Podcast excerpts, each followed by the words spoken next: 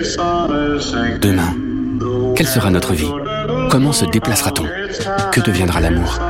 Orange a laissé carte blanche à cinq auteurs pour raconter leur demain, un demain humain où les sentiments n'ont pas disparu. Bien au contraire. Écoutez Hello Demain, le podcast d'anticipation positive d'Orange. Sur orange.com et toutes les apps de podcast. Bonjour, je m'appelle Laurence de Charette. Voici l'éditorial du Figaro du 19 décembre.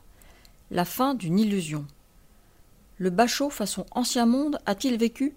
C'est le diagnostic de Jean-Michel Blanquer qui s'attaque aujourd'hui à l'un des monuments républicains les plus établis de l'éducation nationale. La réforme du bac et des filières que le ministre met en œuvre, là où plusieurs de ses prédécesseurs ont reculé, constitue le socle, l'acte 1, pour reprendre une terminologie actuellement en vogue, de la mécanique d'orientation lancée l'an passé. Avec Parcoursup, les universités bénéficient enfin d'un droit de regard sur le dossier des candidats. En aval, les élèves devront désormais choisir, dès la seconde, des matières qui répondent à leurs aspirations, mais tout en restant cohérents, c'est une nouveauté, avec leurs aptitudes et leurs projets pour l'après-bac. Comment, en effet, raisonnablement espérer réussir en médecine sans avoir suivi d'enseignements scientifiques? Bien sûr, les croisés de l'égalitarisme agitent déjà le spectre de la sélection et s'alarment d'une orientation toujours jugée trop précoce. Cela ne trouvait, il est vrai, rien à redire au tirage au sort qui sévissait auparavant dans les filières les plus courues de certaines universités.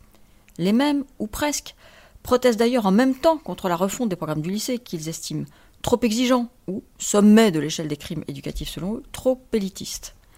Avec l'instauration d'une part de contrôle continu en terminale, beaucoup s'inquiètent également de la mort de ce grand rite républicain, celui auquel renvoie l'expression passe ton bac d'abord, à qui l'on prête le pouvoir de combattre à lui seul les inégalités territoriales et sociales. Cela confonde l'idéal et la réalité.